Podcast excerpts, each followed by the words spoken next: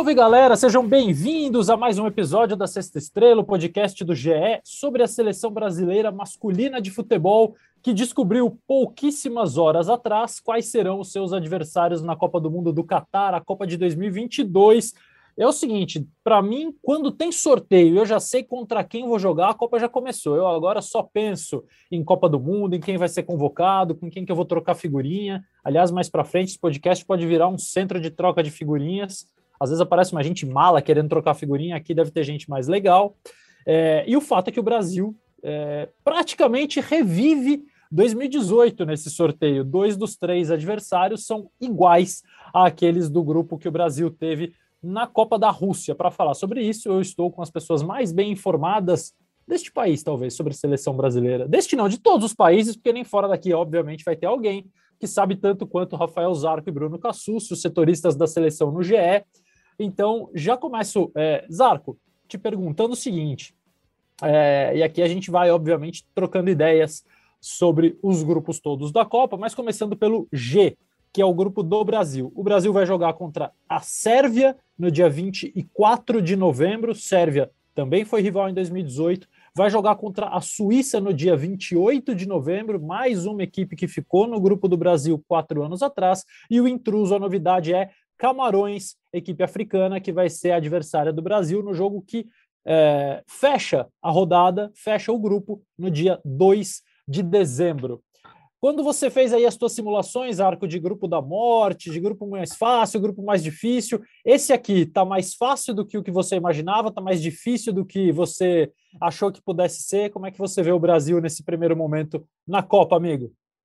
O Rosete, Cassucci, que já vai entrar para falar com a gente.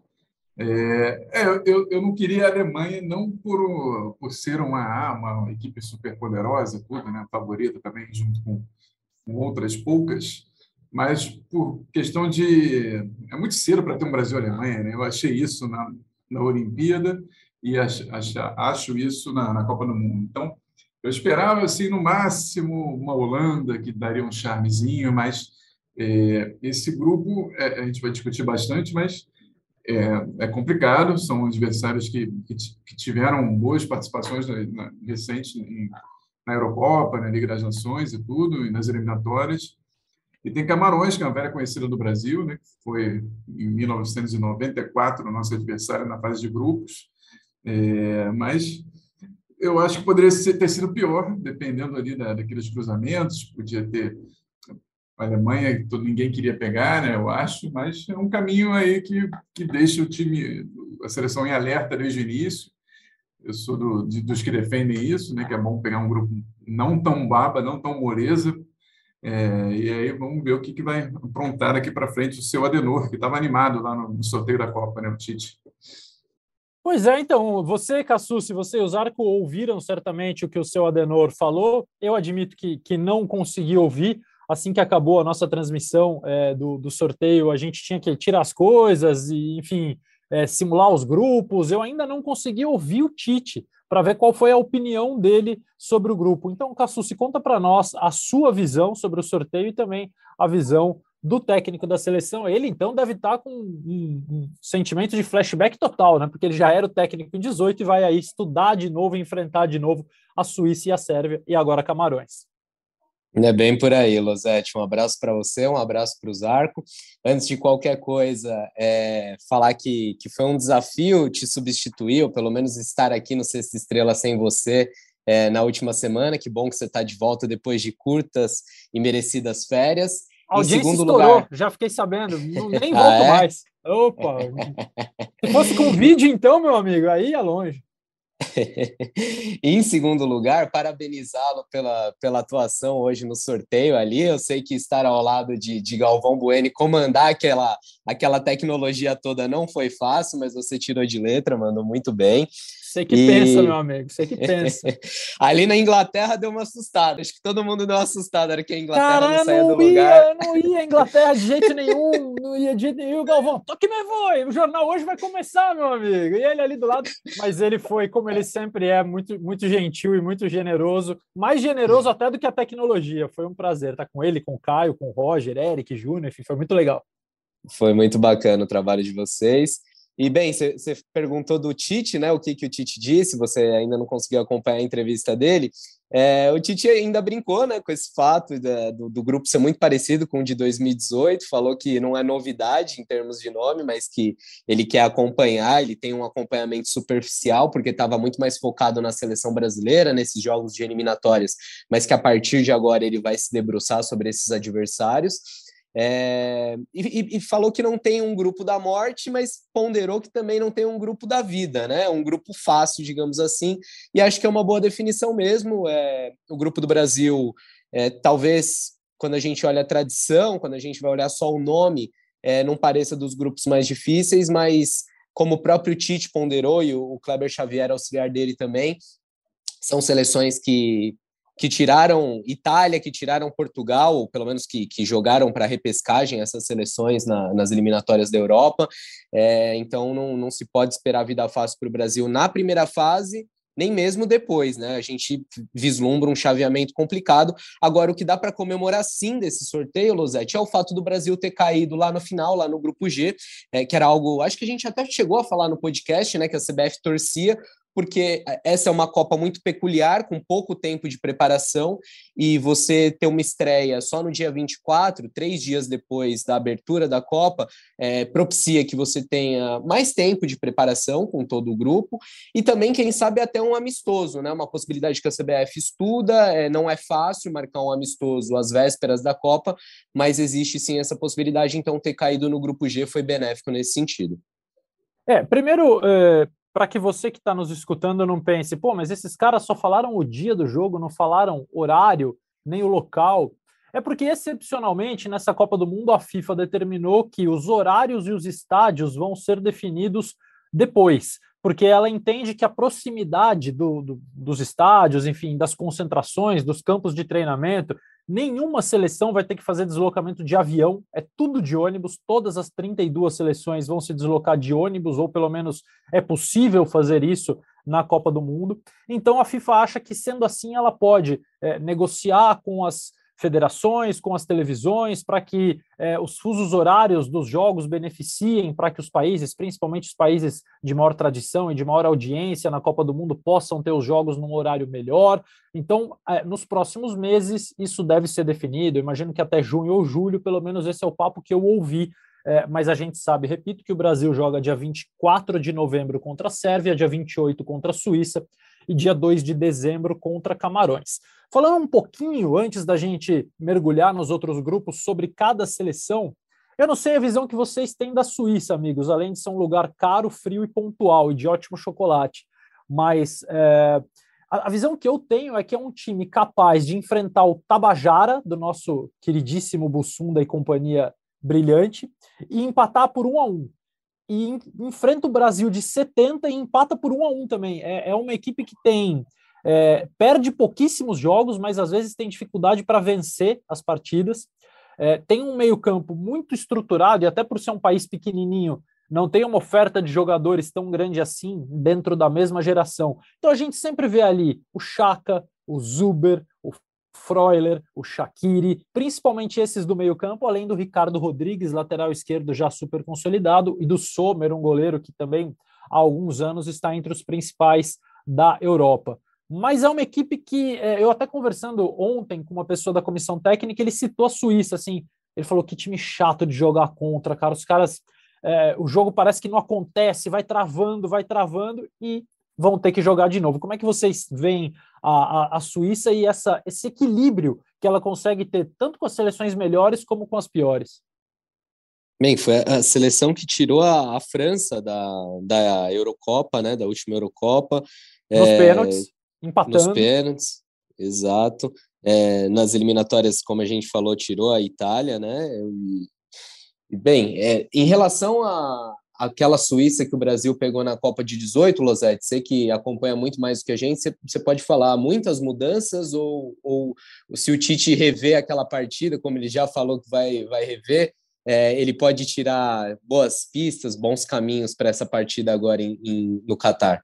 Não, não são tantas mudanças assim, não. Talvez os atacantes mais grandalhões tenham perdido um pouco de espaço. O Seferovic é um jogador ainda importante. É o atacante que mais jogou nesse ciclo de 2018 até 2022, é, é, o que mais fez gols. O Gavranovic, que é o centroavante reserva, o, reveza bastante com ele, mas ele vai rever o Zuber, que jogou muito bem aquela partida, é, ele vai rever o Chaka, ele vai rever os zagueiros, embora alguns estejam mudando, principalmente nas laterais. A Suíça está tentando, na lateral direita, né? A esquerda é do Rodrigues, mas é um time que lá atrás se revezava muito em jogar com três zagueiros ou com linha de quatro. Agora parece estar definida numa linha de quatro. É bom lembrar que a Suíça trocou o técnico depois da Eurocopa, né? Saiu o Vladimir Petkovic, que era o técnico em 18, e no ano passado, depois da Euro, ele saiu, entrou o Murat Yakin, é, que tem descendência turca, mas é suíço, irmão de jogador que jogou duas Copas pela Suíça, Hakan Yakin,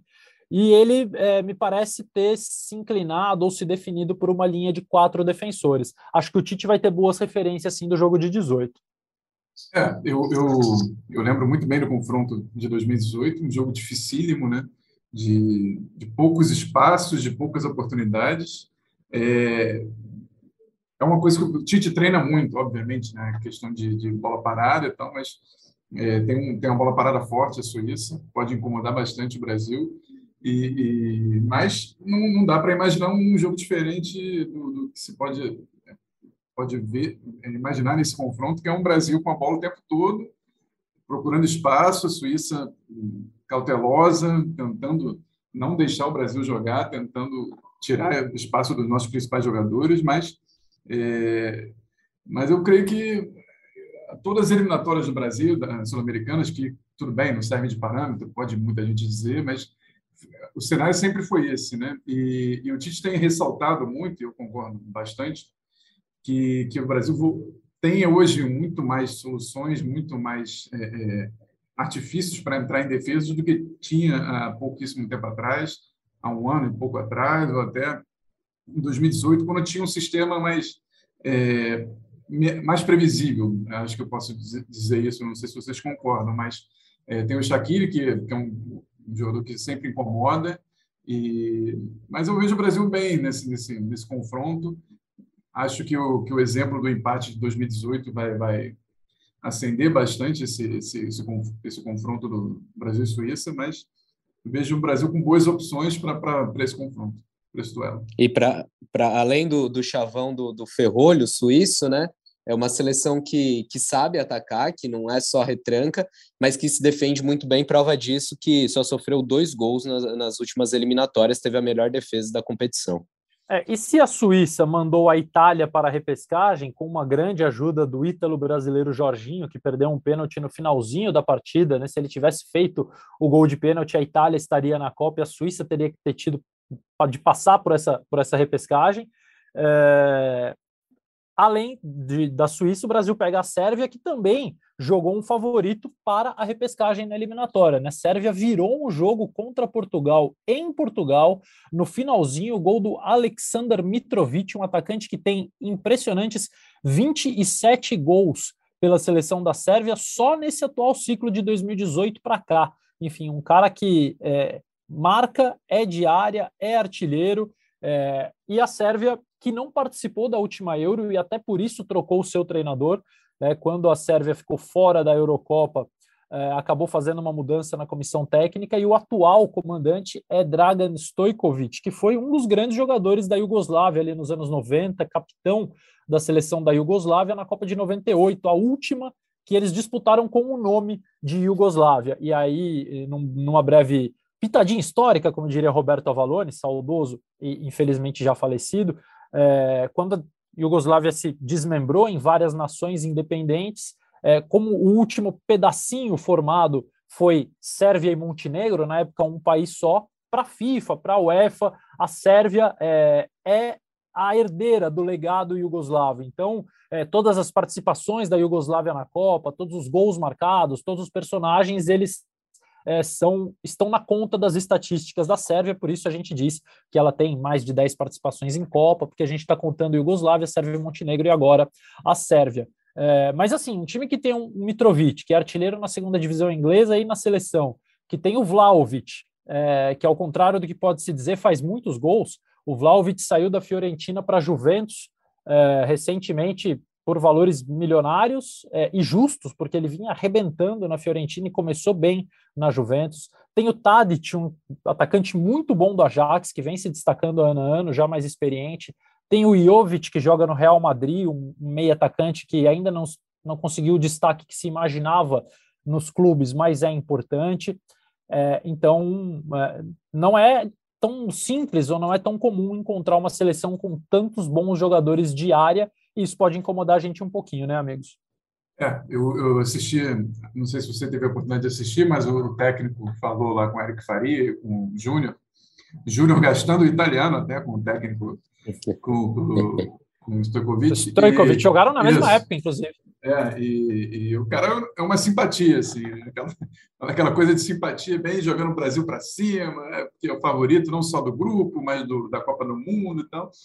A gente sabe que é aquela simpatia controlada, né? Tipo, pô, se acha aí porque vamos, vamos ter problemas, mas é, você falou do Vlaovic, o atacante, talvez o atacante da moda hoje em dia, né? É, junto com o Benzema, talvez, talvez um dos melhores do mundo aí nesse momento.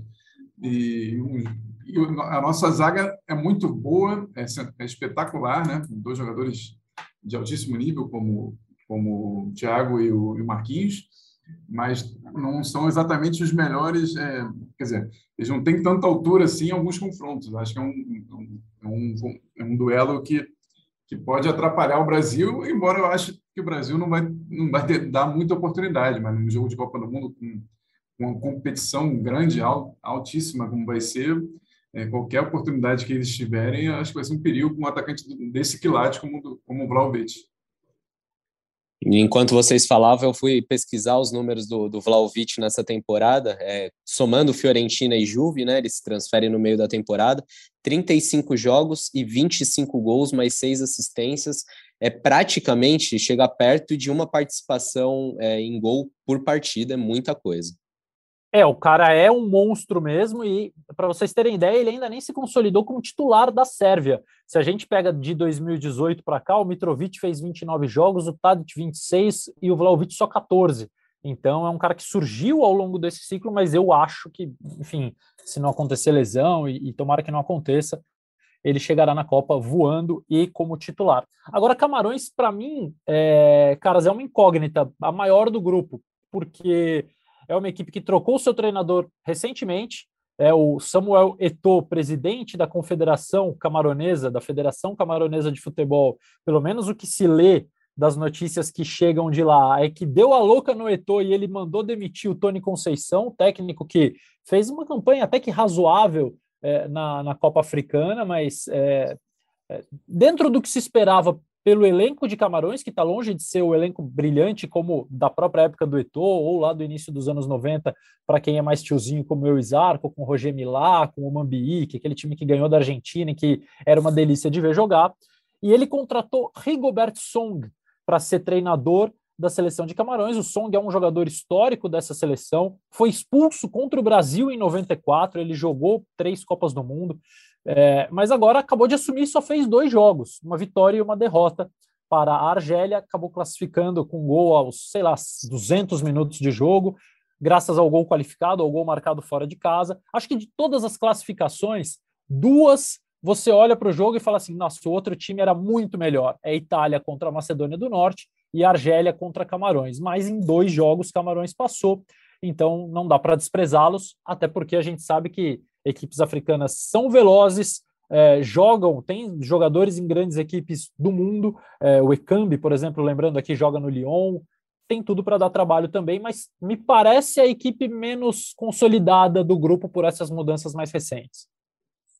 É, e, e na, nas eliminatórias é, tirou a Argélia, que era uma seleção badalada, né? O Camarões passa em primeiro do seu grupo, tirando Costa do Marfim, que também é uma seleção é, de tradição, vai para o mata-mata, perde o primeiro jogo da Argélia e na volta consegue fazer 2 a 1 um fora de casa e se classificar. É, mas admito, admito, Losetti, conheço pouco da seleção, sei que tem alguns nomes já mais conhecidos da gente, como o Choupo-Moting, por exemplo, do Bayern, mas é um cara que não não está jogando com tanta frequência assim, não é titular do Bayern. É, no primeiro momento, me parece que é, que é o adversário mais, mais fraco do, da chave. Isso, o Brasil, Brasil tem, tem um. Estava tava olhando o retrospecto, né? O Brasil venceu quase, então, venceu todos os jogos, cinco vezes, foi derrotado uma vez por Camarões. Teve o, o, se não me engano, foi o primeiro amistoso depois da Copa do Mundo, né? Losetti pode pode me confirmar, lá em novembro de 2018. Foi o, foi o sexto amistoso que o Brasil jogou. Ele jogou contra Estados Unidos e El Salvador na primeira data, depois Arábia Saudita e Argentina na segunda, Uruguai e Camarões na terceira. 1 a 0 gol do Richarlison. Isso, né? eu lembro desse gol do Richarlison de cabeça, se não me engano. Sidorf era o técnico de Camarões, inclusive. Hum. É, o Camarões começou o ciclo com, com o Sidorf, atendeu a gente lá, deu, deu exclusiva, simpaticíssimo como sempre, mas o trabalho não foi grande coisa. E, e, e a gente fala muito de, de, de falta de confrontos com europeus, né? O Brasil pegou Camarões, pegou Senegal e Nigéria nesse período, né? Acho que são escolas razoavelmente parecidas, mas a gente já sabe, pelo que o Juninho falou recentemente, que não vai ter oportunidade de jogar contra africanos também, né? Não contra europeus e contra, contra africanos. Então, é, é, vai ser uma Copa do Mundo meio né, às cegas, né? Nesse, nesse quesito, assim, né? pouquíssimos confrontos intercontinentais, é, principalmente entre as favoritas, né? O que o que tira um pouco do, do parâmetro né, para a gente medir mesmo. O Tite, o Tite tem sido é, meio repetitivo quando é perguntado sobre isso. Ele fala: ah, o Brasil é mais forte que, que outra seleção? Não sei. Ele só responde isso assim, de maneira categórica, é, porque é, é eu vi outro dia reportagem do Estadão, né, que desde 54, se eu não me engano, que não existe esse intervalo de confrontos né, do Brasil contra europeus. E, e, por coincidência, também a gente só vai ter nesse, nesse, nesse ciclo três jogos contra africanos, contra, contra Camarões em, em novembro de 2018 e aqueles dois jogos que eu fui lá em Singapura, né? Foram dois, dois empates naquela sequência que o Tite teve de maus resultados ali logo depois da Copa América de 2019.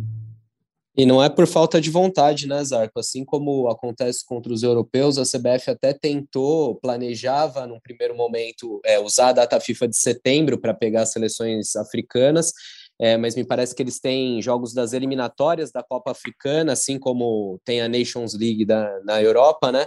Eles teriam, os africanos teriam esses jogos, então não é possível. Seleção em junho deve enfrentar seleções asiáticas, é, se tudo correr como previsto, Japão e Coreia do Sul, e aí na data FIFA de setembro, é, muito possivelmente pega seleções da CONCACAF, aí quem sabe Estados Unidos, México, isso ainda vai, vai ser decidido. Pois é, agora, é, para finalizar a parte do Brasil, óbvio que eu quero saber de vocês é o seguinte: é, até o Brasil, os 26 jogadores devem ser aprovados. Vocês acham que essa última data, essa data recente, as vitórias sobre o Chile e sobre a Bolívia, adiantaram essa, esse percentual da seleção brasileira estar pronta para quanto? Quantos por cento, ou de 0 a 10, ou quantos jogadores faltam? O que, que vocês acham disso? Para mim, dois caras carimbaram: Bruno Guimarães e Richarlison.